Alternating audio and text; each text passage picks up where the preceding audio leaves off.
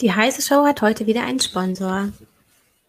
Intel vPro-Plattform ist für Unternehmen konzipiert und weit mehr als nur ein Prozessor. Die umfassende Plattformtechnologie erfüllt nicht nur die Anforderungen ihrer IT, sondern auch die Wünsche ihrer Mitarbeiter. Die Intel vPro-Plattform vereint erstklassige Leistung, hardwarebasierte Sicherheit, moderne Fernverwaltbarkeit und Stabilität, sodass sie Unternehmensproduktivität beschleunigen, Daten besser schützen und von überall ihre PCs verwalten können. Gehen Sie auf intel.de slash morewithvpro und erfahren Sie mehr. Intel vPro Plattform. Built for Business.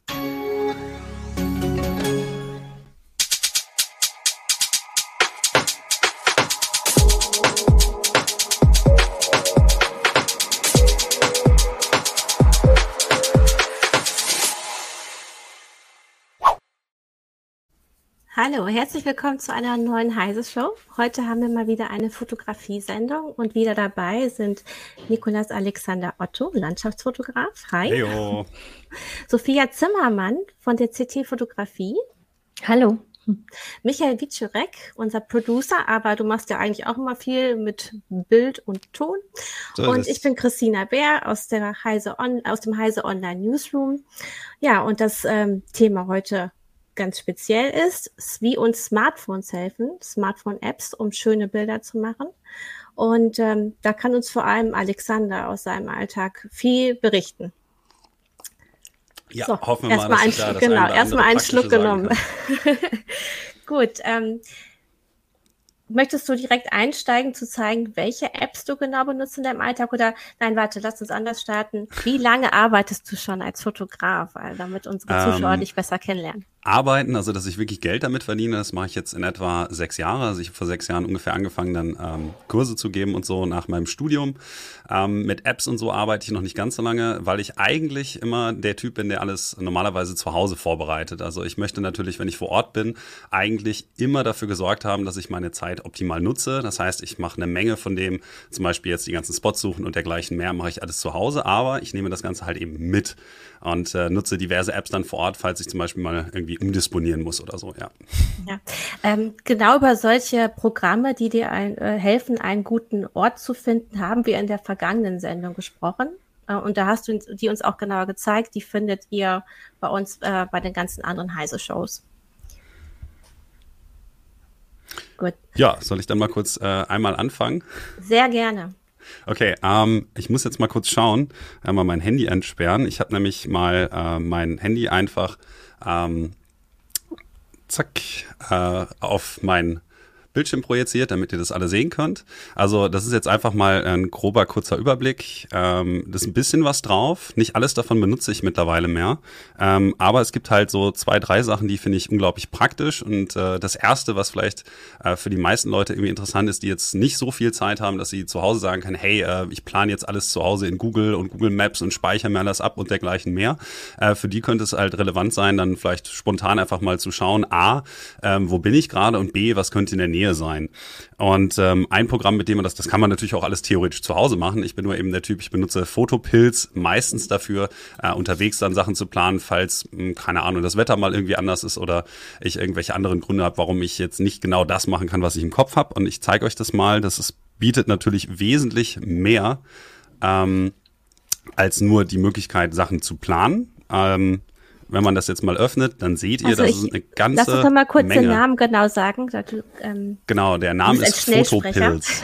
Fotopilz, genau. genau. Und du nutzt ein Android-Smartphone, ja. wenn ich das richtig gesehen habe. Genau, Gut. das gab es früher nur für iOS. Mittlerweile funktioniert das auch ganz gut auf Android. Mhm. Gibt es da Feature-Unterschiede zwischen den Versionen, zwischen Android und iOS? Mm, nicht, dass ich wüsste. Ich glaube, die wurden mittlerweile alle ausgeräumt. Kosten? Also Kostenpunkt, äh, ich glaube, es kostet 15 Dollar, Schrägstrich respektive 15 Euro. Also das ist leider nicht kostenfrei. Es gibt aber kostenfreie ähm, Alternativen, eine ganze Menge. Es gibt auch noch andere Programme, die genauso viel kosten, die was ähnliches können. Ähm, es gibt zum Beispiel ähm, Planit. Das ist eine dieser Apps, die kann fast das Gleiche. Ich habe noch eine zweite drauf, die kann ich auch gleich immer einmal demonstrieren. Äh, das ist The Photographer's Ephemeris die macht im Prinzip auch das Gleiche, nur der Name ist ein bisschen kryptisch. Deswegen, wenn man das sucht, sollte man einfach nach TPE suchen. Ähm, die hat allerdings nicht ganz so viele Features. Mhm. Ähm, TPE ist, sagen wir mal, die Originalversion. Photopilz ist dieses gleich, also diese App mit wesentlich mehr Funktionsumfang, weil ähm, ich zeige das jetzt einmal nur kurz, damit ihr einmal die Oberfläche seht. Ich mache jetzt den Planer auf und der Planer bietet uns halt die Möglichkeit, vielleicht haben das die eine oder andere äh, Fotografin irgendwie schon mal gesehen. Ähm, ich sehe jetzt hier halt die Google-Oberfläche, also eine Satellitenansicht und kann da eine Nadel platzieren, die mir zu einem gegebenen Zeitpunkt sagt, wann wo zum Beispiel die Sonne aufgeht. Das ist ein Funktionsumfang, den kann The Photographer's Ephemeris auch, den kann Planet. Äh, es gibt noch, glaube, Sun Surveyor ist noch so eine. Ähm, was ganz praktisch ist, wie gesagt, da gibt es diverse. Ich benutze eigentlich Photopills aufgrund der Tatsache, dass es noch zwei, drei andere Features gibt, die ich auch benutze. Ähm, ich habe nicht allzu viel Erfahrung mit ähm, anderen Apps wie Planet oder dergleichen mehr. Ich weiß nur von zum Beispiel einigen meiner Klienten auf Workshops, die das benutzen oder so, dass es einen ähnlichen ähm, Umfang hat. Ähm, ich möchte jetzt aber logischerweise mich mit dem ein bisschen für euch beschäftigen, äh, was ich eben selbst auf dem Handy habe. Und ähm, ich zeige mal kurz, was das für Vorteile sind. Jetzt muss ich das Handy natürlich mal vernünftig in die Hand nehmen. Ähm, also was wir jetzt ich sag kurz mal, Sven Bergner hat noch gesagt, es kostet mhm. aktuell sogar nur noch 10 Dollar und 10 Euro respektive. Ah, okay. Ist also ein bisschen günstiger. Perfekt. Ja, und was sehen wir hier? Wir sehen äh, die Google Maps Oberfläche auf deinem Handy mit verschiedenen Strahlen. Links äh, genau. äh, sind so zwei orangene Strahlen und ein violetter. Rechts ist dann ein gelber Strahl und zwei blaue. Was Richtig. bedeuten die denn? Genau, also ich habe jetzt ähm, hier unten, ich bewege das mal kurz, ähm, also oder beziehungsweise ich sage mal kurz, also der, der hellgelbe Streifen, äh, Strahl, das ist die Sonnenaufgangsrichtung. Der dunkelorangene ist der äh, Sonnenuntergangswinkel. Dann haben wir den blauen Strahl, den hellblauen, der jetzt auch in dem hier nach Osten rausgeht, das ist der Mondaufgang. Dann haben wir den dünnen blauen Strahl, das ist der, die momentane Position des äh, Mondes. Dann den orangenen, der sagt, wo die Sonne zum gegebenen Zeitpunkt ist. Und dann noch den dunkelblauen, der zeigt, wo der Mond untergeht. Also man hat sozusagen die ganzen Himmelskörper und kann dort eben sehen, äh, wo die sich gerade zu einer bestimmten Uhrzeit befinden, wo sie auf und untergehen zu einem bestimmten Datum. Und dann haben wir noch den grauen. Der graue ist meine Kamerarichtung.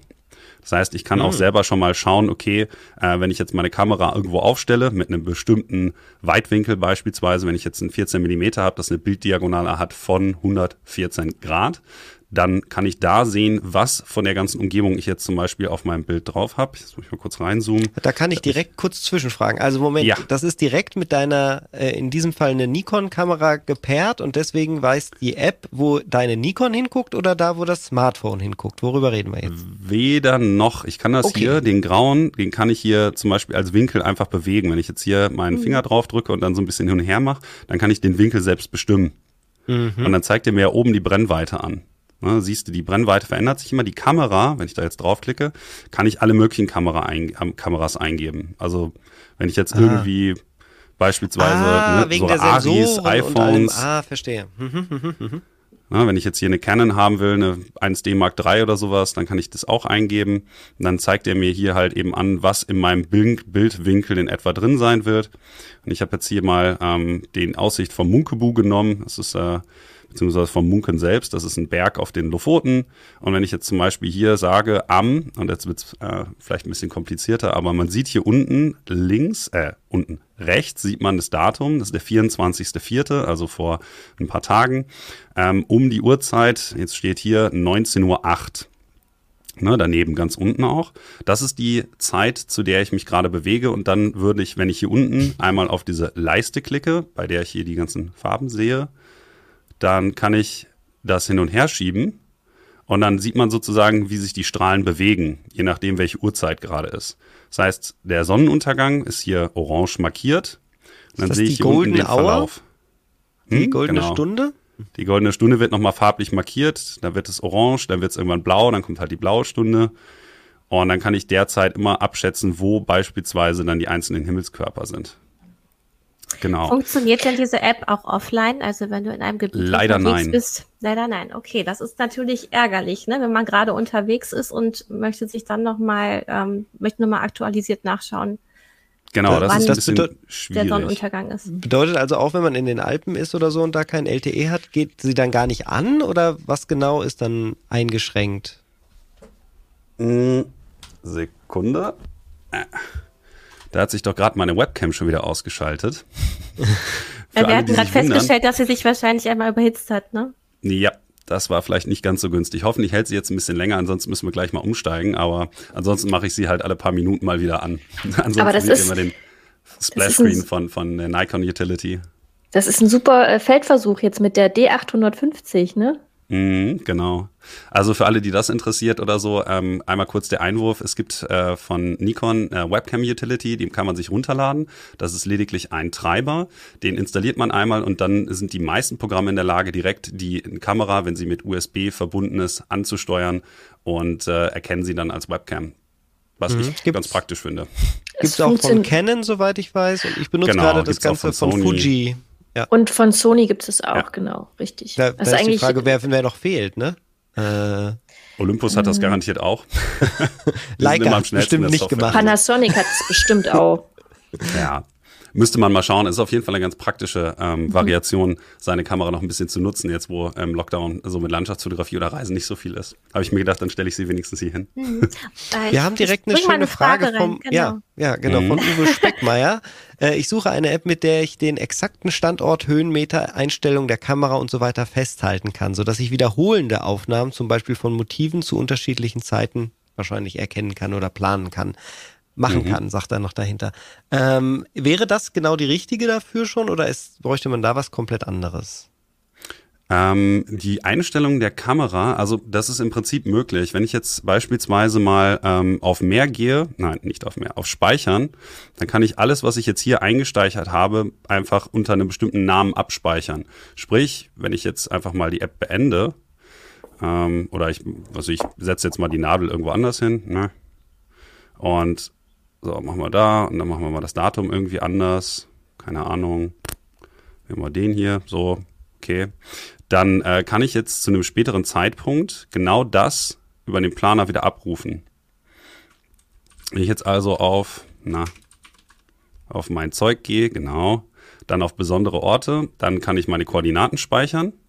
Wenn ich auf Pläne gehe, dann habe ich hier jetzt diesen, den ich einfach mal exemplarisch gespeichert habe. Wenn ich den jetzt anklicke, lädt er mir offensichtlich genau die gleichen Einstellungen wieder. Das heißt, den Ort, gut, die Höhenmeter werden jetzt hier nicht hinterlegt, bin ich mir gar nicht so sicher. Ähm, aber zumindest hat er genau den Zeitpunkt gespeichert. Er hat die Position gespeichert und dementsprechend kann ich das zu jedem Zeitpunkt wieder abrufen. Ich kann also, wenn ich jetzt hier gemütlich sitze, mir verschiedene Sachen an verschiedenen Tagen schon mal planen, wo ich sage, da bin ich an einem bestimmten Ort, wie geht da die Sonne auf oder unter und das dann später jederzeit wieder abrufen. Hm. Gibt es denn ein Tool, ähm, das auch die Höhenmeter einbeziehen würde? Eine gute Frage. Kann ich leider zum Zeitpunkt G gerade nicht beantworten, weil ich normalerweise die Höhenmeter und auch die Wanderungen beispielsweise mit einer anderen App mache. Mhm, genau. Hm. Also es gibt andere Apps, die genau das machen, die ja auch zum Beispiel Fotos, die man mit dem Smartphone schießen könnte, dann mit den GPS-Daten direkt verknüpft, wenn das Smartphone das nicht eh schon macht. Ähm, ah, aber da wären die Höhenmeter dann zum Beispiel mit drin, ja. Okay. Ups, jetzt bin ich ganz rausgegangen. Mal kurz wieder. Ach so, das ist vielleicht auch noch ganz hilfreich für alle Leute, die ähm, vielleicht noch irgendwelche expliziteren Fragen haben, was die Software angeht zu einem späteren Zeitpunkt. Ähm, die Software, also die App ist so kompliziert, die haben ein eigenes Lernzentrum. Mhm. Dort kann man sich halt alles Mögliche noch anschauen. Die haben auch Videotutorials und dergleichen mehr. Das heißt, da ist es natürlich nochmal ein bisschen umfangreicher. Da kann man sich dann auch nochmal anschauen, was die Entwickler und äh, andere Profis so mit dieser App alles anstellen können. Und verstehe ich das richtig? Da gibt es den Unterpunkt T-Shirts. Das Wollte ist dann eher Fan-Arsenal, oder? Genau, ja. okay. Ähm, direkt also das T-Shirt ausdrucken mit dem Motiv, das du gedruckt hast. Genau. Äh, gerade fotografiert hast. Ähm, noch mal einmal kurz zu einem Hinweis. Ich äh, zeige noch mal kurz, was die äh, hier noch alles kann. Und zwar, wenn ich jetzt, mal, gehen wir mal rüber hier, keine Ahnung, was fotografiert man dann sonst noch? Nehmen wir mal Island. Gehen wir mal hier mhm. zur Gletscherlagune. Dann setze ich da mal eine Nadel irgendwo ans Ufer. Und der, das Praktische ist ja ähnlich wie bei Google Earth oder auch Photographers Ephemeris, was man halt online ganz normal auch von zu Hause aus benutzen kann, kann ich ja, wie gesagt, das habe ich ja gerade mal exemplarisch gemacht, einmal das Datum einstellen. Und wenn ich jetzt zum Beispiel sage, hm, ich bin in drei Wochen oder so da oder in was weiß ich, zwei Monaten, was ja wahrscheinlich realistischer ist bei unserer momentanen Situation, äh, gebe ich einfach mal den 18. ein, klicke auf OK. Und dann würde ich halt hier dann äh, die Sonnenverläufe halt für den gegebenen Zeitpunkt sehen. Dann kann ich hier oben in dem anderen Slider noch so ein bisschen hin und her gehen. Also am oberen, dann sehe ich noch die einzelnen ähm, Sonnen- und Mondphasen beispielsweise. Mhm. Dann nochmal genau angegeben die Sonnenauf- und Untergangszeit. Also zum Beispiel jetzt in diesem Falle am 18.06.2021 geht die Sonne um 2.35 Uhr auf und der Mond um 2.03 Uhr unter zum Beispiel. Ähm, dann kann ich mir noch äh, nautisch, ja gut, das funktioniert hier jetzt nicht, äh, äh, ziviles, nautisches und astronomisches ähm, äh, die Zeitpunkte anzeigen, wann wir dann eben den Teil der Dämmerung haben. Das geht jetzt hier in dem Falle nicht, weil natürlich die Dämmerung dort gar nicht eintritt, weil wir uns nah am Polarkreis mhm. bewegen. Wenn ich jetzt also mhm. mal runtergehe irgendwie und das irgendwie nach Portugal setze oder so, dann würde es funktionieren. Genau, ihr seht's. Dann habe ich hier ähm, die Sonnenauf- und Untergangszeiten plus eben die einzelnen Dämmerungsphasen. Wenn ich also weiß, wissen will, wann ich Sterne irgendwo fotografieren kann, dann wäre das halt so die Möglichkeit zu schauen, okay, astronomische Dämmerung ist um 0 Uhr 14. Dann habe ich halt ein bisschen Zeit. Ähm, hier nochmal den genauen Zeitpunkt für blaue Stunde und goldene Stunde. Ähm, gut, das funktioniert auch ganz schön. Äh, das ist die Ansichtbarkeit der Milchstraße oder das galaktische Zentrum GZ-Sichtbarkeit. Das kann man auch noch sich einmal anschauen. Ich zeige das mal kurz exemplarisch hier. Ich gehe mal nach Teneriffa. So, sagen wir mal, wir sind irgendwo am, na, hier, irgendwo im, um den Teide herum. Und dann klicke ich jetzt einmal auf das Symbol auf der linken Seite und dann mhm. kann ich mir zusätzlich als Overlay noch die Milchstraße anzeigen lassen, wie die sich bewegt. Mhm. Also, das ist also auch, auch schon relativ umfangreich. dann interessant. Wie sieht das denn genau. bei dir in der, in der Praxis aus? Also warum muss das jetzt genau auf dem Smartphone? Wünschst du dir vielleicht manchmal sogar, ach, das hätte ich viel lieber gern am Desktop, äh, diesen ganzen Funktionsumfang? Oder ist das so eine Sache, ja. du wachst morgens auf, äh, liegst im Bett und machst die App auf und äh, fängst an, deinen Tag zu planen und deswegen ist es gut, dass es auf dem Smartphone ist? Nee, also bei mir ist es schon wirklich so, ich habe es ja am Anfang einmal kurz gesagt, dass ich das auf jeden Fall bevorzugen würde, diesen ganzen ähm, Umfang auch auf dem PC zu haben. Mhm. Also ich benutze ja am PC größtenteils Google Earth. Gibt es natürlich auch fürs Handy, funktioniert da nicht so gut. Ähm, Photographers Ephemeris habe ich auch äh, für PC im gleichen Maßen. Aber es wäre mir natürlich lieber, dass es eine Möglichkeit gäbe, diese ganzen Tools alle am Desktop zu benutzen, weil ich persönlich habe relativ dicke Finger. und deswegen ist das so mit der Handhabung auf so einem kleinen Smartphone für mich immer ein bisschen komplizierter vielleicht als für andere Leute. Ähm, das heißt, also, also hast du auf Reisen auch immer ein Notebook nochmal extra mit? Mm, kommt drauf an, was ich mache. Wenn ich jetzt beispielsweise weiß, ich muss halt viel wandern und äh, es ist logistisch ein bisschen kompliziert, weil ich zum Beispiel, wenn ich jetzt irgendwie in Südafrika unterwegs bin, jetzt keinen Locker habe, wo ich den irgendwie unterbringen kann oder dergleichen, dann würde ich gar keinen mitnehmen.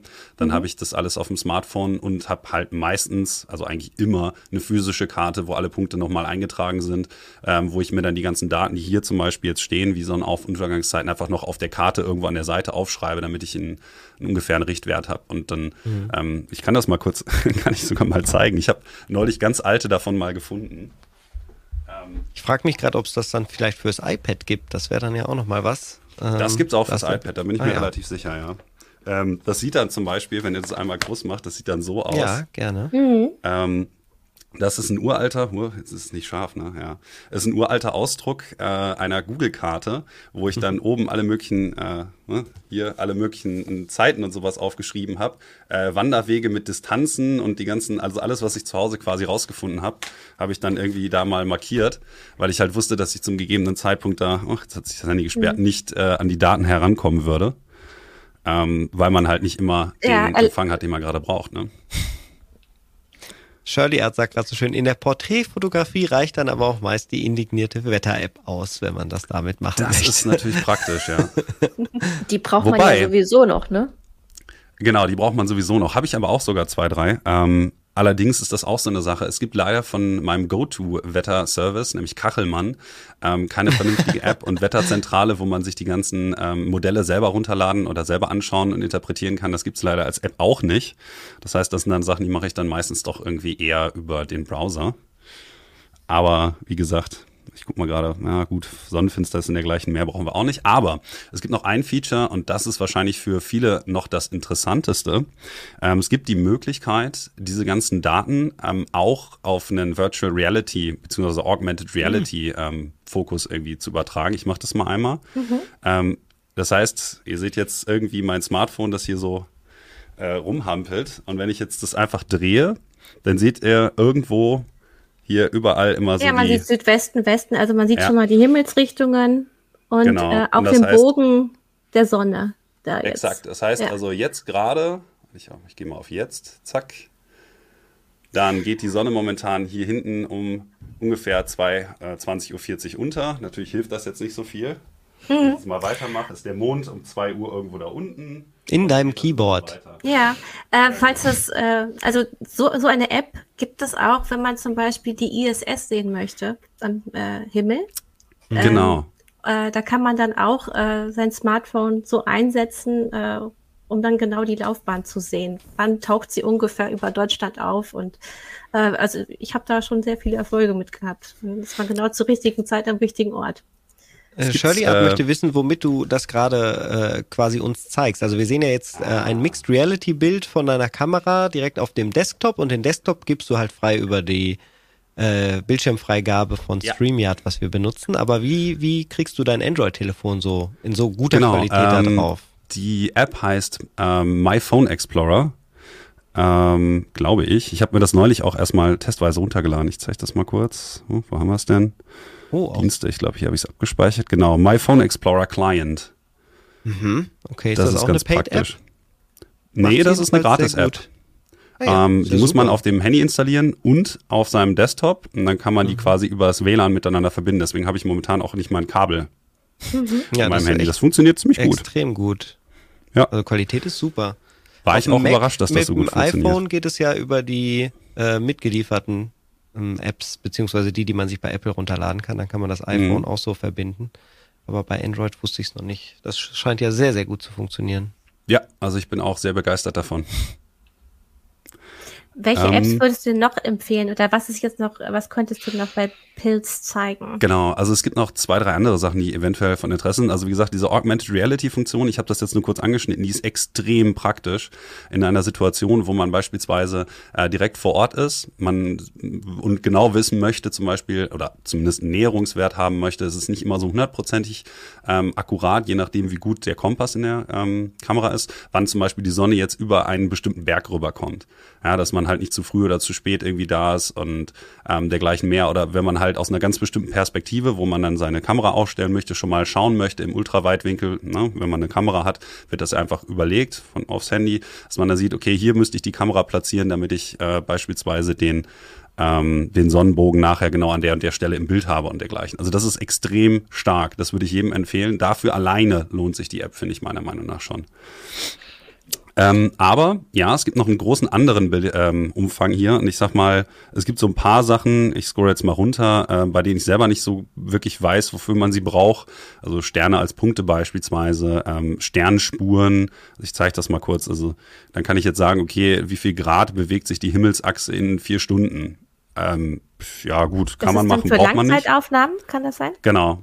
Also wer mich jetzt wirklich vier Stunden belichten will, ähm, wo ich mir so denke, naja, also für mich jetzt als Fotograf wenn ich Star Trails mache, ist das nichts, was ich unbedingt benutze.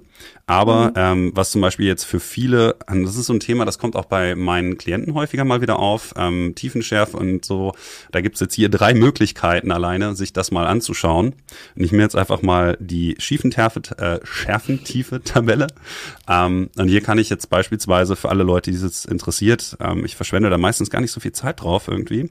Ähm, aber kann ich jetzt beispielsweise mal schauen, wenn ich jetzt eine Vollformatkamera habe, ich habe jetzt meine die 850 mit dem 20 mm angegeben, ähm, was ich eigentlich scharf stellen müsste und was meine Blende sein müsste, damit es ab einer bestimmten Distanz irgendwie scharf würde.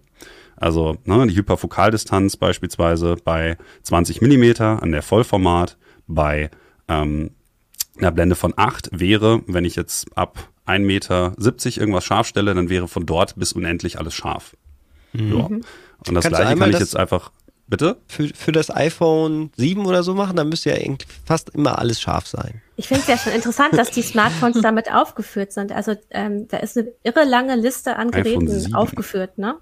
Ja, oder das älteste, was du finden kannst. Ja. Sechs, nimm Sechser. Das ist, äh, glaube ich, auch ein guter Hinweis, den wir mal eben ähm, geben können es geht jetzt hier heute nicht nur um die Smartphone-App, sondern die CT-Fotografie hat auch Smartphones tatsächlich als Kameraersatz getestet. Das wird bald, das Heft wird bald rauskommen, Sophia. Vielleicht mhm, magst du da genau. zwei Sätze zu sagen? Wir haben uns einfach angeschaut, wo die heute, wo die halt die Smartphones heute stehen und wo sie sich halt verbessert haben. Und ähm, es ist wirklich erstaunlich, auch gerade wenn wir jetzt ähm, bei, bei Nachtfotografie sind, wo, was da alles schon geht. Also wir hatten zum Beispiel wieder ein Pixel dabei. Ähm, das äh, will ja auch auf einem Stativ stehen, wenn es Beispiel na äh, beispielsweise Nachtaufnahmen macht. Und ähm, man drückt tatsächlich nur einmal drauf und dann äh, will es vier Minuten oder drei Minuten in Ruhe gelassen werden und dann tut es Dinge. Und dann kommt dabei ein Bild raus, das natürlich auf dem Bildschirm auch echt super aussieht, wo man Sterne erkennen kann, ähm, was super ausbeleuchtet ist. Also da äh, sind die auch schon relativ weit. Also sie machen im Prinzip, sie nehmen einem die ganze Arbeit ab, die äh, mhm. Alex sie gemacht hat. Aber natürlich, wenn man in die Tiefe geht, ne, sobald man ähm, vielleicht das Medium wechselt, also nicht mehr auf dem Display schaut, sondern sich vielleicht ein Foto auch mal ausdrucken will oder auf einem größeren Bildschirm anschaut, ähm, dann sieht man natürlich noch die Defizite. Da geht einfach nicht, da ist einfach nicht so viel die Tiefe und äh, Motivkontrast einfach drin. Mhm. Aber ähm, es ist erstaunlich, was heute schon geht, finde ich auch. Also für diejenigen, die dann eher mal das Smartphone in der Tasche haben und nicht immer die Kamera dabei, die große. Äh, aber eben auch informieren, welche Smartphones wirklich was leisten. Richtig, aber eben für diese coolen Sachen, wie beispielsweise diese Nachtfotografie, braucht man dann auch schon als Smartphone-Fotograf doch ein Stativ. Mhm. Gut, das war der kurze Exkurs, weil es wirklich interessant ist, dass Fotopilz ähm, Smartphones aufführt. Also es ist nicht ganz abwegig, der Einsatz. Ja, ich habe auch schon Leute gesehen, die das äh, ganz gut hinbekommen. Aber im Endeffekt muss man natürlich sagen, dass einfach die Sensorgröße und auch die Lichteinfallmenge natürlich bei der kleinen Sensorgröße nicht so groß ist, als dass da jetzt Qualität bei rauskäme, die sich in, nachher in der näheren Betrachtung am Bildschirm, an einem vernünftigen Bildschirm oder im Druck irgendwie vergleichen ließ. Ich glaube, davon sind wir noch ein bisschen weiter entfernt. Mhm. Das meiste davon ist ja Computational Photography, dass dann einfach schon die Signal äh, Menge irgendwie durchgerechnet wird, im Prinzip äh, mit diversen Presets oder halt, wenn man es kann, ähm, auch bereits mit irgendwelchen Handy-Apps. Das ist und, aber nach wie vor physikalisch immer noch nicht ganz vergleichbar. Und da muss man auch sehen, dass die Entwicklung da gerade zwar äh, zwei interessante Richtungen nimmt. Also eins, einerseits werden auch die Smartphone-Sensoren größer, also sie sind jetzt schon fast so Typ ein Zoll groß. Also das kann man schon mit einer Edelkompaktkamera vergleichen zum Beispiel diese RX100-Serie von Sony oder auch ähm, Panasonic hat das in, äh, in so einer LX-Serie. Aber ähm, gleichzeitig steigt auch die Auflösung äh, immens und die nutzen zwar immer mehrere Pixel, fassen immer mehrere Pixel zusammen und kombinieren die Bildinformationen, aber die Auflösung ist natürlich trotzdem noch extrem, ist extrem hoch und die Pixel sind extrem klein und gerade bei diesen also wir haben das bei dem Samsung beispielsweise gemerkt, das hat eine riesen Auflösung, rechnet zwar auch runter, aber die Bilder sehen einfach unglaublich, also sobald man sie sich fernab des Smartphones anguckt, sehen sie halt unglaublich gerechnet aus. Da tauchen dann ähm, Strukturen auf, die eigentlich im Bild gar nicht waren, aber die quasi interpretiert wurden, dass sie wahrscheinlich da sind. Also das, äh, das ist schon enorm, ja. Also mit der Realität hat das oft nicht so viel zu tun. Mhm. Nett ausgedrückt. Es gibt übrigens, Alex, aus den äh, Kommentaren einen guten Hinweis. Du könntest äh, wahrscheinlich diese App von Android, wenn du sie am Desktop benutzen willst, mit dem Android-Emulator benutzen. Ich habe mal kurz geguckt, der kann sogar Multitouch über das Mausrad. Das heißt, damit kannst hm. du die wahrscheinlich sogar relativ gut be bedienen. Das äh, schreibe ich mir mal kurz auf. Das ist äh, ein Test wert, würde ich sagen. Danke für den Hinweis.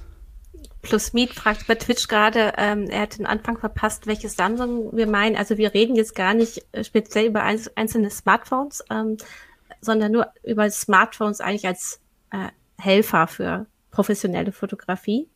Aber hier war es jetzt ja in dem genau. Test, ähm, das genau. war das aktuelle Galaxy. Das S21 mhm. Ultra 5G. War das, das, das eigentlich genau. CT-Fotografie also, gut, ja, gute Bilder das, zu machen, aber halt nicht in jeder Lage. Ja, wie gesagt, ähm, ich bin auch, das hat ja auch zwei Telemodule da ähm, dabei ähm, und das, das ist schon erstaunlich, was da heute auch in dieser kompakten Größe tatsächlich auch geht und es hat ja auch so einen ganz verrückten Space Zoom, mit dem man auch den Mond irgendwie einigermaßen formatfüllend ähm, aufs Telefon bekommt und wie gesagt, für das kleine Display ist das alles super. Aber nicht, wenn Aber man solche Fotos verkaufen möchte. das wird lebt. schwierig. Also ich glaube, da bin ich gespannt, äh, mhm. was man da noch machen kann. Alexander, magst du uns noch eine App vorstellen? Ja, natürlich. Was ich mich gerade gefragt habe, du hast gesagt, mit den Sternenbildern, ähm, kriegt man über Fotopilz auch ähm, einzelne Sternbilder? Kann man die sich auch ähm, quasi anzeigen lassen, wie die über den Himmel wandern? Also oder würde man sagen zum Beispiel? Oder? Nee, zum Beispiel. Eine Alternative kann ich äh, bieten, aber äh, ich Google Sky Maps zum Beispiel kann das, glaube ich. Ähm, es gibt auch, meine ich, eine Version von Stellarium, die das kann. Ähm, Habe ich jetzt momentan nicht auf dem Handy. Also ich hatte mal ähm, genau für solche Zwecke auch äh, eine App. Die habe ich schlicht und ergreifend einfach wieder gelöscht, weil ich sie nie benutzt habe. Ähm, kann man garantiert auch planen. Wie gesagt, äh, Fotopilz zeigt einem äh, verschiedene Sachen an, zum Beispiel äh, Meteor Meteoritenschauer kann ich mir anzeigen lassen. Ähm, also wann die wo auftauchen. Das ist ähm, ganz interessant hier. Ähm, wenn ich da jetzt auf ähm, AR gehe, dann könnte ich halt hier zum Beispiel mal anzeigen lassen, wo in welchem Quadranten des Himmels in etwa wann äh, verschiedene Teile äh, dieses Meteoritenschauers eben zu sehen sind. Mhm. Ähm, einzelne Planeten weiß ich gerade nicht, weil ich die Aber Funktion man sieht die Milchstraße. Also die hebt sich ja ganz gut ab da. Genau, also, also die Milchstraße sieht man auf jeden Fall. Das ist überhaupt kein Problem. Das funktioniert du bist hervorragend. Wieder eingefroren, ja, sehr gut. Ja, ja, genau. Wie gesagt, ich mache die jetzt einfach zwischendurch mhm. immer mal wieder an das ist, äh, muss ich noch troubleshooten, das Problem offensichtlich. Aber wie gesagt, also für alle Leute, die ähm, sich mit ähm, verschiedenen Schauern und sowas auseinandersetzen wollen, gibt es auch auf jeden Fall eine Funktion hier, ähm, die ich persönlich jetzt eigentlich noch nicht benutzt habe. Ich habe mal Geminiden ähm, fotografiert und Perseiden. Ähm, aber das war es im Grunde genommen auch. Und dafür, das habe ich halt normalerweise dann auch zu Hause über ähm, Stellarium einfach geplant. Mhm. Also auf dem, äh, ich kann jetzt nur aus dem Apple-Kosmos reden, äh, da benutze ich Night Sky bzw. Starwalk, äh, um abends die, äh, den Verlauf der Sternbilder zum Beispiel zu simulieren. Da gibt es auch diesen Mixed Reality Modus, der sehr, sehr, sehr beeindruckend funktioniert. Also vor allen Dingen, weil sich das so pixelgenau auf die Sternbilder, die die Kamera erkennt, also die Sterne, die man wirklich mit dem Auge sehen kann, erst legt, äh, hat man danach das Gefühl, wirklich alle Sternbilder erkennen zu können. Das ist sehr beeindruckend. Hm. Muss ich mal nach einer Alternative suchen. Ich glaube, die gibt es auch für Android, Android um ehrlich zu sein. Kann ich nur gerade jetzt nicht gucken. Ist die kostenlos? Ne, die kosten beide 6 Euro, glaube ich. Hm. So. Ich habe aber, wie gesagt, noch ein paar andere Sachen mitgebracht. Mhm.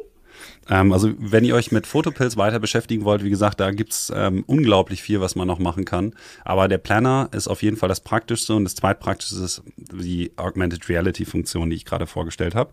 Ich gehe jetzt mal ähm, auf eine weitere App, die finde ich persönlich ganz wichtig ist, ähm, die für mich jetzt vielleicht nicht so unglaublich wichtig ist, aber bei denen ich glaube, dass es halt für, für diverse Leute ganz wichtig sein könnte. Das ist einfach nur ND-Filter. Ähm, ja. Ist ganz praktisch für alle Leute, die sich mit Graufiltern auseinandersetzen wollen. Das ist ja mal so ein Standardthema.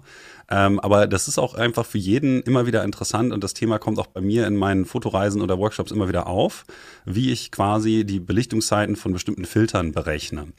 Und was wir jetzt hier sehen, ist eine relativ simple App, die aber eigentlich alles das kann, was man braucht und im Prinzip nicht überladen ist mit Features, die man nicht braucht.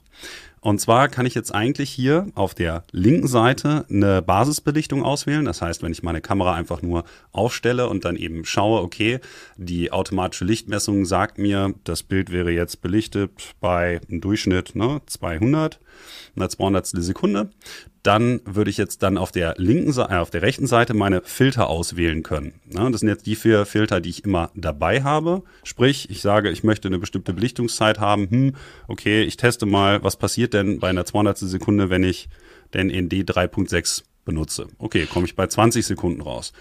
Reicht mir vielleicht noch nicht und jetzt kommt der Gag, ich kann einfach noch einen anwählen und dann würde der automatisch die beiden stacken was ich sehr praktisch finde.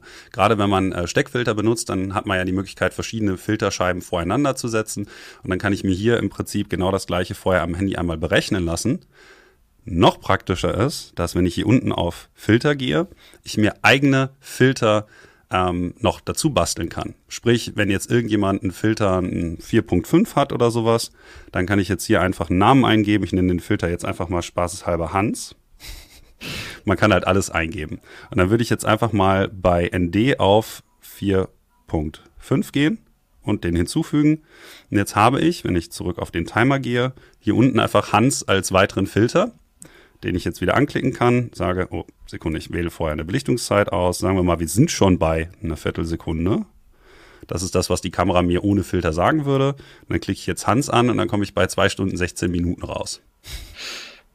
Kannst du kurz mal sagen, wann genau du das anwenden würdest?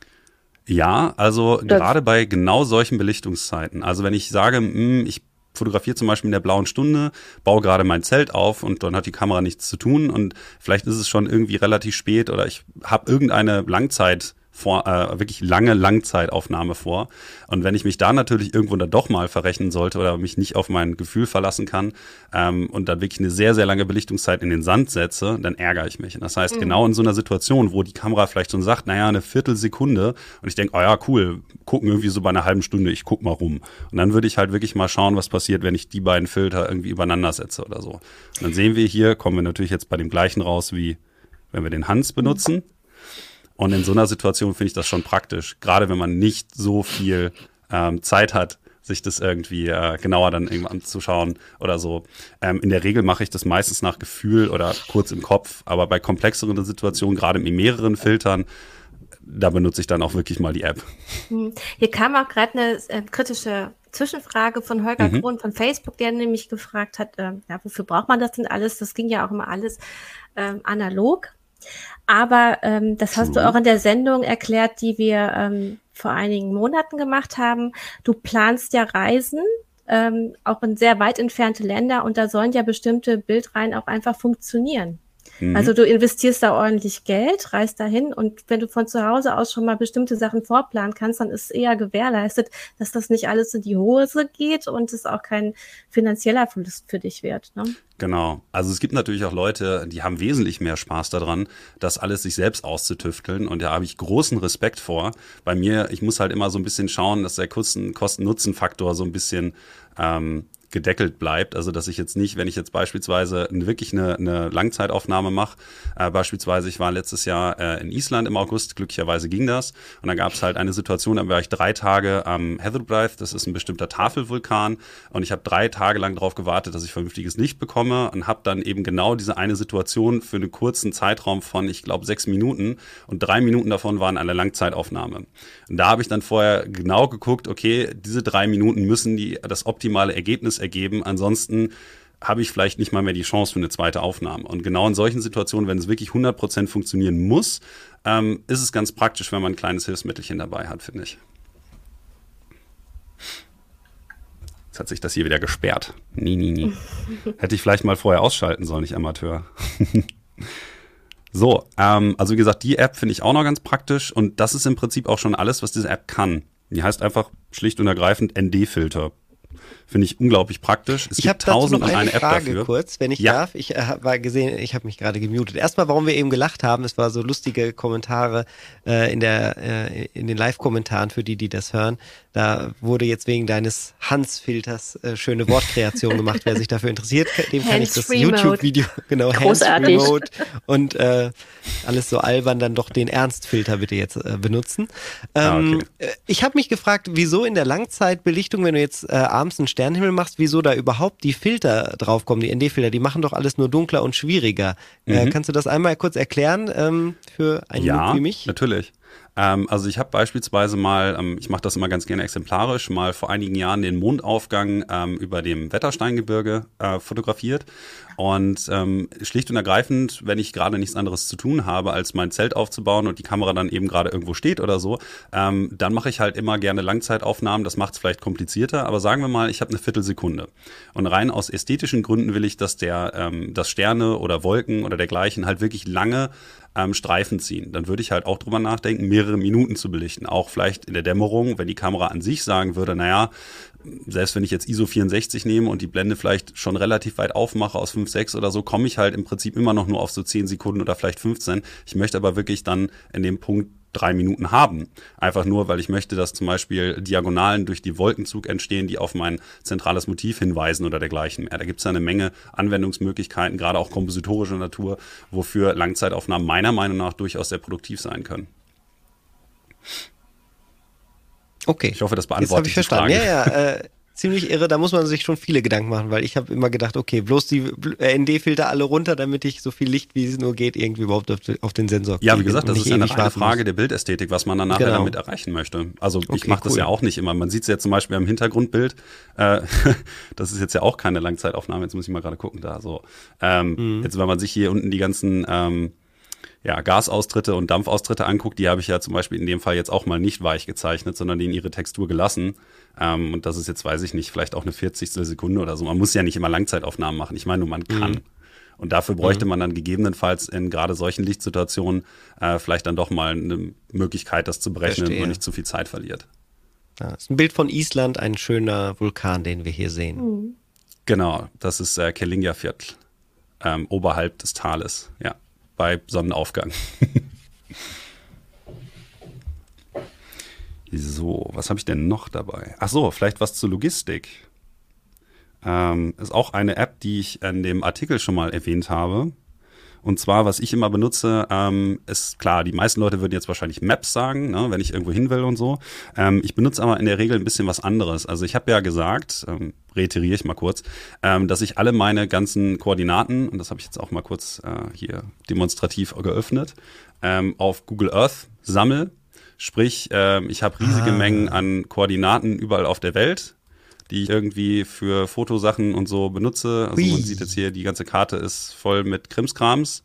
Und ähm, die müsste ich ja auch irgendwie im Prinzip alle mitnehmen. Und da gibt's jetzt die Möglichkeit, diese zu exportieren, was ich jetzt mal kurz eben zeige. Also wenn ich jetzt hier beispielsweise mal an der Seite gehe und sage auf Speichern und dann meine Orte speichern, dann kann ich das eben tun. Dann bekomme ich eine GPX-Datei, eine KML und eine KMZ-Datei und die kann ich später importieren und zwar zum Beispiel in OpenStreetMaps AND. Das ist diese App hier. Die öffne ich jetzt mal und dann kann ich später, ich zeige auch, wenn das von Interesse ist, gleich mal kurz, wie man das importiert.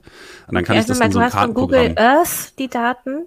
Die Daten genau, also ich sammle die in Google Earth und würde von da aus dann schauen, dass ich äh, die Daten exportiere und dann halt auf meinem Handy nachher später mitnehme. Und dafür benutze ich zurzeit eigentlich immer ähm, OSM AND, also OpenStreetMaps, ähm, ist so eine, so eine, ja, ich sag mal, eigentlich auch eine ganz gute App dafür halt, ähm, die als, na, ich sag mal, äh, hm, besseres Google Maps zu benutzen. Und, ja, vor allen ähm, Dingen auch offen, ne? Da kannst du auf alles zugreifen. Das wird ja auch Genau, und da gibt es vor allen Dingen auch Wanderwege. Das ist das, was eigentlich mhm. so interessant ist. Ähm, ich gehe jetzt mal kurz nach Island. Ähm, hier sind jetzt quasi alle möglichen Spots, die ich in Island irgendwie interessant fand ähm, oder halt die für mich irgendwie relevant sein würden. Und die kann ich jetzt quasi hier dann alle mitnehmen. Und äh, wenn ich jetzt mal ganz weit reinzoome, hier war ich zum Beispiel letztes Jahr wandern, bin in Leugavego gelaufen, einfach weil da natürlich aufgrund von Corona nicht ganz so viele Touristen unterwegs waren. Und dann habe ich hier jetzt ähm, Google Earth, so eine, diese rote Linie, ich mir gezeichnet. Das ist ein äh, ganz normaler GP, äh, GPS-Trail, den kann ich dann hier halt installieren ähm, und importieren Aha. und dann sieht der kann ich hier quasi genau den Weg nachvollziehen, den ich dann laufen muss, wie bei einem ganz normalen GPS-Programm. Jetzt seht ihr hier noch neben der roten Linie auf der Karte ganz viele Höhenlinien. Das ist halt auch ganz praktisch, damit ich weiß, wie weit es jetzt im Berg hochgeht oder auch nicht. Und dann die ganzen Wanderwege, das sind hier die gestrichelten grünen Linien. Das heißt, hier ist noch eine Straße irgendwo, naja, was man so Straße mhm. nennt im isländischen Hochland. und dann habe ich hier halt meine ganzen Punkte so, die ich ablaufen kann sozusagen. Da habe ich mir vorher ein bisschen was rausgesucht, was an dieser Route liegt und weiß dann halt jeweils, okay, da ist irgendwas. Ich klicke das mal kurz an, dann sagt er mir auch, wie das Ding heißt, wo das ist und dergleichen. Leider kann der nicht alle Daten übernehmen, die ich in Google Earth ähm, reinpacke. Also ich kann in Google Earth halt sogar noch Bilder mit reinspeichern in die Koordinaten, äh, alles mögliche andere. Das funktioniert leider ähm, nicht, weil das später in der GPX-Datei, die ich hier importiere, leider aus irgendwelchen Gründen immer verloren geht. Mhm. ähm, aber die App finde ich auf jeden Fall praktisch, weil ich kann dann genau nachvollziehen, wo ich gerade bin. Und das ist deswegen praktisch, weil das funktioniert auch offline. Das heißt, ich habe jetzt hier eine mhm. Karte von Island und die kann ich mir inklusive der Höhenlinien und der Wanderkarten ganz normal wie ähm, bei jetzt klassischen Wander-Apps halt runterladen, aber gleichzeitig meine ganzen Koordinaten eben aus Google Earth importieren. Das ist so das, was ich benutze. Es gibt natürlich wie immer eine Menge Alternativen. Ähm, FatMap zum Beispiel, ähm, AutoActive, das sind so die Sachen, die benutze ich auch auf dem Desktop. Habe ich jetzt als App allerdings nicht dabei.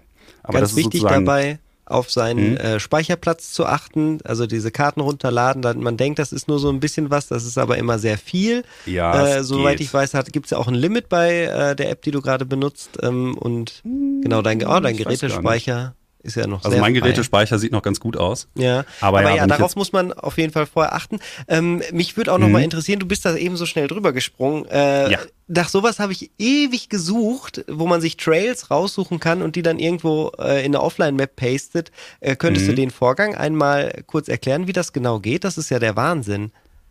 Also diese ähm, Wanderroute, ja. die du da eben gezeigt hast, also die, die hattest du dir gespeichert in Google Maps oder wie? Genau, also man kann ja äh, in Google Maps, äh, in Google Earth kann ich ja äh, Koordinaten speichern. Ich kann aber auch Trails speichern. Also mhm. das heißt, ich kann das einmal kurz Du meintest, du hättest die gemalt ähm, oder genau, ist das also eine offiziell hinterlegte? Das war jetzt in dem Fall, ähm, ich habe die gemalt, aber ich habe mich nachher nicht darauf verlassen wollen und habe eine hinterlegte mir aus einem Wanderforum rausgeholt. Aber ich mache das jetzt einfach mal, ja. mal das Wheeler, äh, Wheeler Monument oder sowas. Da muss Wo man halt auch relativ weit gerade in Amerika? Genau, das ist jetzt in den Rocky Mountains. Und wenn ich jetzt hier oben beispielsweise ähm, eine Linie nehme und äh, keine Ahnung, ja, nicht nehmen wir mal nicht eine Linie, sondern wir mal einen Pfad. Und dann kann ich den hier halt nehmen und dann hier so lang ziehen, prinzipiell. Damit weiß ich, zum Beispiel hier sehe ich irgendwie, hier ist so ein Wanderweg, so, der ist ein bisschen ausgetrampelt, deswegen verfolge ich den mal. Müsste ich natürlich jetzt ein wenig ah, weiter reinzoomen. Okay. Und jetzt ah, kann ja. ich halt auf Speichern gehen und dann kann ich mir den halt als Pfad halt speichern, dann taucht der später in dieser Liste auf. Den kann ich dann hier auch, prinzipiell ist der dann hier in der Seite irgendwo angegeben. Ähm, keine Ahnung, das sind jetzt alles keine, keine Wanderwege, das sind eigentlich nur Koordinaten, aber dann könnte ich halt hier den Weg ausführen, ähm, Ort speichern unter und dann kann ich halt hier mir eine KML oder KMZ angeben und die später dann wieder in OSM importieren. Vielen genau. Dank. Und das mache ich halt auch immer mit meinen ganzen äh, Koordinaten. Also ich habe auch äh, jetzt in der Corona-Zeit sehr, sehr viel Zeit darauf verwandt, genau das zu tun, mir solche Koordinaten zu sammeln in aller möglichen Herrenländer, damit ich später, wenn ich dann den Flieger wieder betreten darf, sozusagen, ähm, alles das nachholen kann. sehr viel Zeit mit genau Konntest diesen Sachen Konntest du gar verbracht. nicht mehr reisen jetzt als ähm, also das letzte Mal, dass ich wirklich außerhalb Deutschlands war, war Anfang November. Da war ich in Slowenien und seitdem war ich mit dem Bastian Werner mal unterwegs. Ein ähm, bisschen äh, Schnee und so fotografieren in Deutschland so für zwei Tage. Aber da mich meistens eher das Fernweh ruft und ich in so Fotografie in den meisten Bereichen jetzt auch in, gerade in dieser Zeit, wo halt kein Laub und auch irgendwie kein Schnee ist, nicht so toll finde, äh, war ich jetzt leider nicht so sonderlich viel unterwegs. Das ist schade, aber wir hoffen das Beste, dass es bald wieder möglich ist. Ja. Ähm, also wie gesagt, das ist, ähm, finde ich, sehr interessant. Also die App würde ich auch jedem äh, ans Herz legen. Die, kostet nichts, es sei denn, man möchte mehr als fünf Karten runterladen. Also ich habe jetzt hier zum Beispiel noch Island, äh, Norwegen und hier von meiner letzten Tour nach Slowenien habe ich noch den ganzen Kram hier den, die Alpen-Ecke. Ähm, die kann man dann halt, fünf Sachen kann man sich runterladen. Danach kostet es ein bisschen Geld. Höhenlinien kosten auch Geld, aber ich finde, das ist auch ähnlich wie bei Fotopilz sehr gut investiertes Geld, ähm, dass man sich ruhig wie gönnen kann. Ungefähr? Davon profitiert man. Ähm, ich glaube, das kostet wirklich nur auch irgendwie fünf Euro sogar nur, fünf oder zehn. Auf jeden Fall ist es im Prinzip für das, was man an Funktionsumfang bekommt, nicht die Rede wert. Äh, nicht der Rede wert, ja. Ähm, ach so, ich kann sonst mal kurz, ähm, was haben wir denn noch? Ach so, ja, Google Earth gibt's übrigens auch für Smartphone. Allerdings ist der Funktionsumfang ähm, albern. Also ich habe halt keine Möglichkeit, beispielsweise irgendwie großartig ähm, mir den Sonnenverlauf anzeigen zu lassen oder all diese ganzen Sachen, die ich mal in dem Artikel besprochen habe. Ähm, das benutze ich zum Beispiel jetzt eigentlich eher dafür, wenn ich Leuten mal schnell irgendwas zeigen will, wo ich hinfliege oder so oder wo ich hin möchte und dergleichen. Gibt's auch, würde ich nicht empfehlen, ähm, sondern die Version, die ihr ähm, jetzt auf dem PC habt, nämlich Google Earth, hier oben steht Google Earth Pro, kostet auch nichts. Ähm, ist im Vergleich aber ähm, ist aber Pro. ja, ja, also da kann ich halt andere Sachen anzeigen lassen. Ne? Da kann ich mir zum Beispiel den Verlauf der Sonne anzeigen lassen und dergleichen mehr. Ähm, und auch gesagt, simulieren, ne? Man kann genau, das auch simulieren, und, sich angucken. Äh, ich sehe auch die Milchstraße mhm. und so ein paar Sachen. Ähm, optisch ist es ein bisschen altbacken im Gegensatz zur Browser-Variante, aber der Funktionsumfang gerade für Fotografen ist wesentlich besser. Ähm, Genau, also wie gesagt, ist nett, braucht man nicht, habe ich jetzt nur dabei, weil es irgendwie witzig ist, ähm, falls ich mal Leuten irgendwas zeigen möchte. Dann Vielleicht noch, na gut, gibt noch so zwei, drei andere Sachen, die man benutzen kann. Kannst du ähm, noch was aufzählen? So? Genau, also was ich jetzt noch dabei habe, ist Location Scout. Ähm, Location Scout, ähm, ich weiß gar nicht, ich glaube, meine Subscription ist ausgelaufen. ähm, es ist eigentlich eine ganz coole App für alle Leute, die ähm, im Prinzip auch eine Karte haben wollen, aber selber nicht nach den Spots suchen wollen, sondern da gibt's halt eben die Möglichkeit, eine Karte aufzusuchen, gibt's auch im Desktop ähm, wo bereits andere Leute ihre Fotospots hinterlegt haben. Was super praktisch ist für alle Leute, die mal kurz in Urlaub fahren und sagen, ähm, ja, ich bin jetzt hier gerade irgendwo in Spanien. Was gibt's denn an Fotospots heute Abend? Äh, keine Ahnung, geht meine Frau gerade mit den Kindern irgendwie was trinken, äh, essen? das wäre komisch. Ähm, was gibt's denn hier so in der Gegend? Dann kann man halt bei Location Scout einfach mal kurz schauen, ob andere Fotografen vielleicht netterweise schon was hinterlassen haben. Wobei Location Sharing ist ja so ein Thema, das ich auch bei mir im Landschaftsfotografie-Podcast schon x-mal durchexerziert habe habe. Ob man allen Leuten immer alle Spots geben muss, ist auch nochmal so eine Sache, aber auf jeden Fall ist das ganz nett. Ähm, dann habe ich noch Park for Night. Das ist wahrscheinlich was für alle Leute, die gerne campen gehen.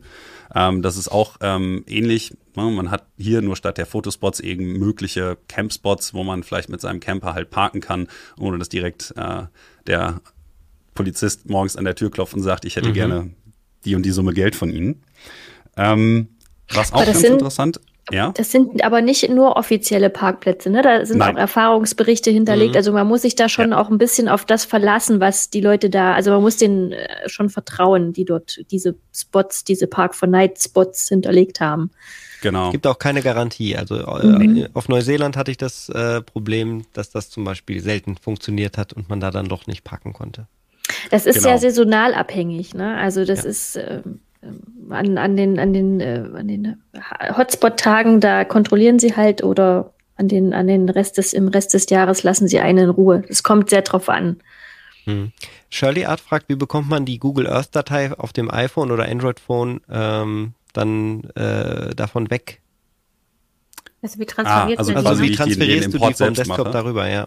Genau. Ist das in ähm, deinem Ich kann das mal zeigen. Also ich mache das. Bitte? Über, über äh, Google Drive oder wie machst du Genau, das? ich würde es über Google Drive machen. Ich kann das mal einmal kurz demonstrieren. Ähm, ich nehme jetzt einfach mal spaßeshalber, was nehmen wir denn mal? Ähm, keine Ahnung, ich speichere jetzt mal meine Japan-Koordinaten. Oh ja, Japan, sehr gut. Speichern unter. Genau mein Geschmack. Ähm, dann nehme ich mal KMZ, speichere das mal, dann habe ich es auf dem Desktop. So, das mache ich jetzt mal kurz auf der, auf der anderen Bildschirmseite. Mhm. einmal minimieren. Einmal Multitasking. Ja. So, dann das. Wo ist sie denn hin? Da. So, dann gucke ich mal kurz. StreamYard, da ist es. Da habe ich jetzt hier einfach meine Ablage. Also, das ist jetzt mein persönlicher Google Drive-Account.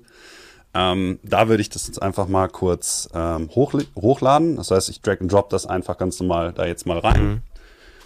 Ziehe das mal ja. rüber. Zack. Genau, das würde auch über Dropbox gehen, das geht über iCloud, genau. über Microsoft Cloud, wie auch immer man das möchte. So, das ist halt eine ganz normale Datei in diesem KMZ-Format, das wäre dann genau. der Container wahrscheinlich, ja. Yep.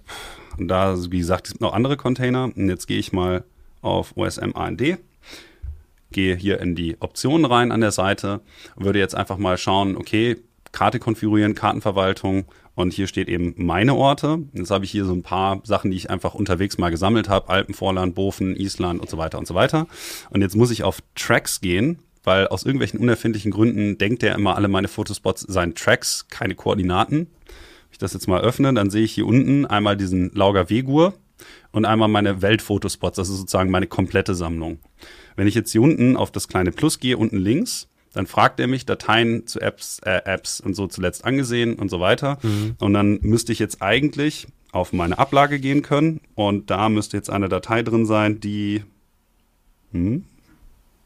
wahrscheinlich noch nicht synchronisiert ist. Aber sie, das ist ja klar. So, also da sieht man aber auch diese andere können, Datei, ja. die du schon genutzt hast. Da ist Japan. Ja. Da, da ist Japan, Japan genau. Dann lade ich sie einmal kurz und jetzt lädt er mir die ganzen Spots hier irgendwie rein. Sind ein paar, so viele sind es ja hier unten, genau, da war ich auch unterwegs, da sind es ein paar mehr. Wahnsinnig cool. Vor allem hier unten. Und dann sagt er mir auch direkt so, ah, du hast die Karte gar nicht, willst du die runterladen? So, okay, brauche ich jetzt in dem Fall natürlich jetzt nicht unbedingt. Ähm, aber das heißt, so könnte ich die einfach dann importieren. Jetzt würde ich hier halt die sind ja sowieso schon bei mir, weil die in der großen Sammlung mit drin sind. Aber so kann ich halt auch einzelne Teile sozusagen nur importieren. Mache ich jetzt natürlich jetzt mal nicht, aber prinzipiell würde dann hier neben den Tracks Japan eben auftauchen, sichtbar. Und dann kann ich die dann dort alle abrufen. Genau. Und wie gesagt, er weist mich halt immer wieder darauf hin, dass äh, ich die Karte runterladen soll für jeweils das. Jetzt haben wir schon möchte. fast bald ein Uhr. Wir hatten noch mhm. angekündigt, dass wir darüber sprechen wollen, äh, wie man denn seine eigene kleine Foto-Community gut versorgen kann oder auch aufbauen kann. Du nutzt ja vor allem Instagram. Hast du noch andere ja. Tipps für Fotobegeisterte, die eine Community haben wollen? Ähm, ist eine gute Frage. Also app-technisch benutze ich wirklich nur Instagram. Es hat einfach schlicht und ergreifend damit zu tun, dass die Reichweite am größten ist. Ähm, ich weiß nicht, wo man es sonst noch großartig mehr App machen kann. Ansonsten, ich, was ich häufiger mal mache, dass ich Sachen bei Reddit poste. Weil Reddit ist relativ mhm. aktiv. Die meisten, so wie 500 Pixels, DeviantArt, ähm, OneX.com, die sind ja eigentlich alle so relativ tot. Ähm, ja, wurden ja aufgekauft viele, ne? Also 500 genau. Picks war auch mal ganz gut. Das war eine ich so in Erinnerung, das war ja. Oh, ja. und dann wurden sie gekauft und äh, viele dieser Plattformen sind jetzt kaputt gemanagt mhm. worden. Ja, ich meine, bei Instagram hat man natürlich auch immer das Problem im Vergleich zu den anderen Plattformen, dass ähm, wer am lautesten schreit, recht hat. Sprich, äh, mhm. äh, es gibt so ein bisschen das, das virtuelle Aufrüsten der Fotografen immer krasser, immer noch äh, poppiger, noch übertriebener. Gerade in der Landschaftsfotografie ist das ganz, ganz schlimm.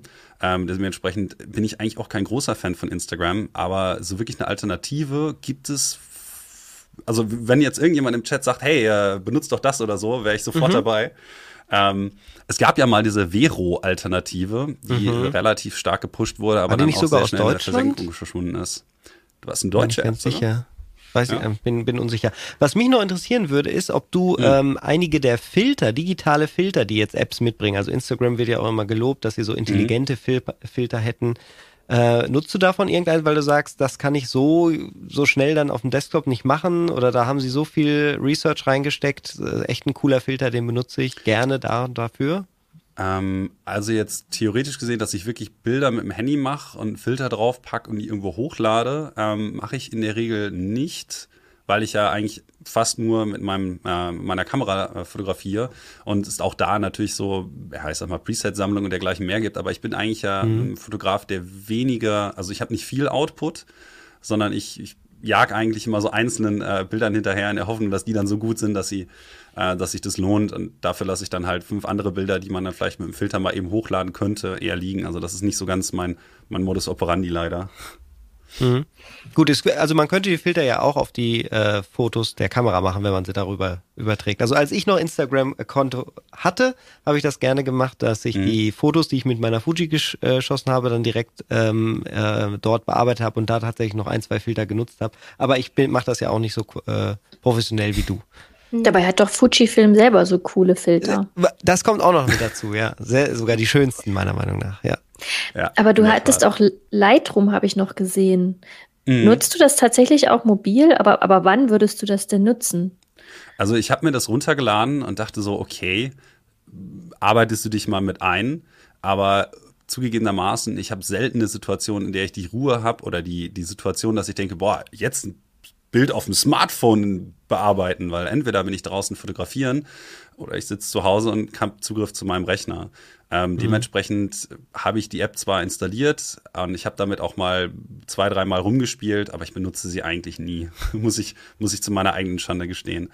Gibt bestimmt Leute, die damit sehr viel machen, aber für mich. Da ist das iPad, glaube ich, nichts. insgesamt sehr beliebt, beziehungsweise auf dem Vormarsch durch den Apple Pencil äh, und die, die Möglichkeiten damit dann zu bearbeiten.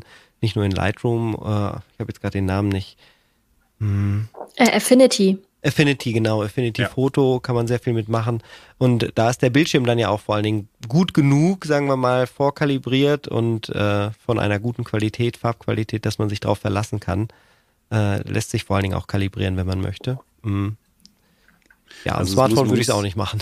Genau, man muss ja immer so ein bisschen überlegen, wer eigentlich das Klientel ist, was man gerade bedienen möchte. Also es gibt ja Leute, die sagen, naja, ich bin halt, ähm, was ich Travel-Blogger oder so und habe halt ein Klientel, was gerade wenn ich unterwegs bin, ähm, bedient werden will, sozusagen direkt, direkt vor Ort.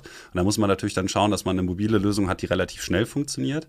Ähm, gleichermaßen gibt es ja so eine 50-50-Sache. Okay, ich zum Beispiel, ich ähm, nehme die Leute ganz gerne mit. Wenn ich jetzt irgendwo gerade bin, dann sage ich, hey, ich mache mal ein Live-Video für Instagram oder ich poste mal zwei, drei Sachen, die müssen dann aber nicht perfekt sein, weil ich das Perfekte im Prinzip dann teilweise Monate oder Jahre später dann irgendwie nachliefer, ähm, was die Leute dann in der Regel trotzdem noch interessiert. Das ist ja eigentlich nur die Frage, wer so die Zielgruppe ist, die man damit ansprechen möchte. Und ähm, die Zielgruppe von mir sind ja zum Beispiel, ja, Heise zum Beispiel, ne, wenn ich für CT schreibe oder so, ähm, habe ich nicht die Notwendigkeit, das mhm. direkt on the fly machen zu können. Ja gut, aber dieser Use Case ähm, klingt ja eigentlich sehr, sehr logisch. Ne? Also du bist mhm. unterwegs, du willst die Leute immer mal wieder teilhaben lassen. Dafür ist das Smartphone dann ausreichend. Da legst du dann vielleicht nimmst vielleicht wirklich nochmal einen Filter vom Smartphone, um es etwas zu verbessern, das Foto, was du vorher mit deiner professionellen Kamera gemacht hast. Und der Rest passiert dann wieder zu Hause, so wie du das mhm. magst. Ja, wie gesagt, es gibt ja mit Snapbridge oder diversen anderen Anführungen ähm, Möglichkeiten auch dann direkt eben Sachen aufs Handy zu überspielen ähm, von der Kamera aus und die dann dort eben zu bearbeiten. Ähm, das ist auch so eine Sache. Ich finde, meistens ist die Zeit dann besser aufgehoben in der Zeit, in der man das macht, dem nächsten Bild hinterher zu jagen. Weil man ja nicht unbegrenzt Zeit unterwegs ist in der Regel. Du hast ein bisschen was von Indiana Jones, finde ich. du jagst dem nächsten Bild hinterher. Äh, Shirley Art hat auch noch mal angemerkt, dass Discord eine nette Community ist, um etwas zu teilen. Also die eigenen ja. Leute, ne? Klar, ja. Genau, also Stimmt. wenn du so einfach, wenn es einfach nur Freunde und Familie sind ähm, und äh, Fans im Umfeld. Das benutze ich eigentlich eher äh, für beispielsweise, wenn ich mal die Zeit habe, irgendwie Computer zu spielen oder so, dass ich da mhm. dann äh, in bestimmten Communities mal aktiv bin. Aber das dann müssen wir uns unbedingt vernetzen über Discord. Visuelles Medium, ne? Bitte? müssen wir uns unbedingt vernetzen über Discord, Alex. Äh, okay. ihr, müsst auch, ihr müsst auch einen Fotopilz zusammen trinken. oh ja, da bin ich sofort dabei. Wobei, ich, ich mag lieber IPA oder Stout oder so, aber jetzt ist auch okay. äh, ich denke, dass ähm, das war jetzt eine sehr, sehr nette Runde. Wie gesagt, viele von deinen Texten erscheinen bei uns. Die neue CT-Fotografie liegt auch bald im Geschäft, könnt ihr natürlich auch online äh, erwerben. Äh, ich denke, wir werden uns hier regelmäßig mal wiedersehen zu neuen Fotofragen. Ähm, das Smartphone ist ein guter Helfer. Manchmal kann es auch eine gute Kamera sein. Äh, und wir freuen uns auch immer, wenn ihr einfach mal Fotos mit uns teilt. Das könnt ihr mhm. auch mal. Es gibt äh, User-Fotos, ne, Sophia? Genau, also wir haben Genau, wir haben sogar eine kleine Galerie zur CT-Fotografie, ähm, die man, in der man seine Fotos hochladen und mit der, mit der kleinen, feinen Community teilen kann. Genau. Und sind sehr schöne wir, Bilder jede Woche dran. Genau, wir küren immer ein Bild des Tages und ähm, fassen die dann auch jede Woche samstags immer auch für Heise Online als die Bilder der Woche zusammen. Hm. Und ähm, die erscheinen, erscheinen auch bei uns im Heft. Also wir haben ähm, Featuren, ähm, wir haben auch einen Wettbewerb, der immer parallel läuft, der im Heft ist. Und ähm, wir haben auch immer einzelne Fotografen, die wir dann äh, in jeder zweiten Ausgabe aus dieser Community quasi im Heft vorstellen mit ihren Bildern. Das ist auch immer ziemlich nett, ziemlich cool und das ist auch eine sehr persönliche Einsicht immer in die, in diese, äh, in die, wie die Fotografen vorgehen. Kurzweilig. Ich denke, deshalb haben auch, also werden auch gerne Communities aufgebaut. Das ist einfach ein spannender Job, den man da so über die Schulter guckt, ne? Oder auch also Fotobegeisterten zuzugucken. Also das macht auf jeden Fall Spaß. Ja, ihr Lieben, dann nochmal vielen Dank für diese nette Runde. Und ich wünsche allen Dank. Zuschauerinnen und Zuschauern noch eine schöne Woche. Jetzt kommt noch einmal unser Sponsor und dann geht es nächste Woche weiter. Die Intel vPro-Plattform ist für Unternehmen konzipiert und weit mehr als nur ein Prozessor. Die umfassende Plattformtechnologie erfüllt nicht nur die Anforderungen ihrer IT, sondern auch die Wünsche ihrer Mitarbeiter. Die Intel vPro-Plattform vereint erstklassige Leistung, hardwarebasierte Sicherheit, moderne Fernverwaltbarkeit und Stabilität, sodass sie Unternehmensproduktivität beschleunigen, Daten besser schützen und von überall ihre PCs verwalten können. Gehen Sie auf intel.de slash more with vPro und erfahren Sie mehr. Intel vPro Plattform. Built for Business.